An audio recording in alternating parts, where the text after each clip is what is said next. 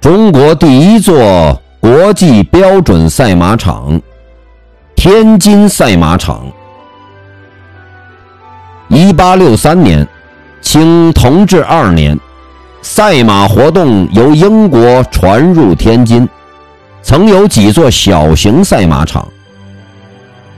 一八八六年，清光绪十二年，德崔林在天津城南铜楼养生园附近修建了新的赛马场，于一九零零年义和团运动中被毁。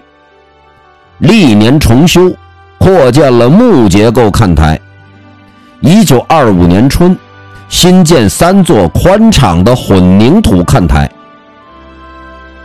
经过两次重建的赛马场，呈椭圆形，方圆五里，看台、公正亭、跑道、马厩、护栏及其服务设施，都达到了国际标准。